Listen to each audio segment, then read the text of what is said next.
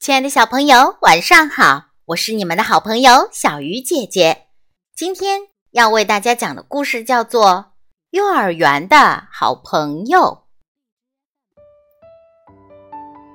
小脚丫上幼儿园一个月了，可它胆子小，不敢主动找小朋友一起玩儿。喂，你想和我一起玩吗？小狗走了过来，对小脚丫说。小脚丫高兴极了，小狗得意地说：“那你要听我指挥。”小脚丫大声地说：“没问题，我要去荡秋千，你来推我吧。”小狗指挥着小脚丫。小狗玩腻了秋千，走向跷跷板，可小狗比小脚丫重很多，好几次小脚丫都险些掉下来。几分钟后，小狗不想玩了，小脚丫终于松了一口气。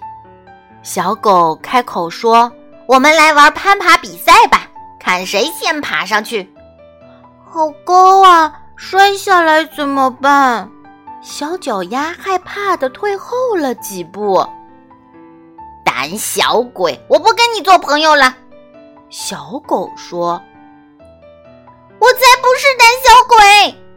小脚丫忍不住大声说：“你想跟别人交朋友，就请尊重别人。”说完，转身就离开了。小狗愣住了，他觉得失去了这个朋友。小狗一个人呆坐了很久。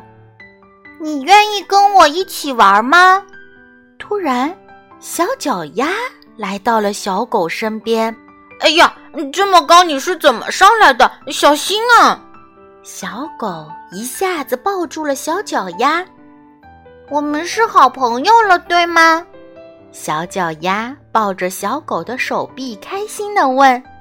小狗大声说：“当然！”亲爱的小朋友。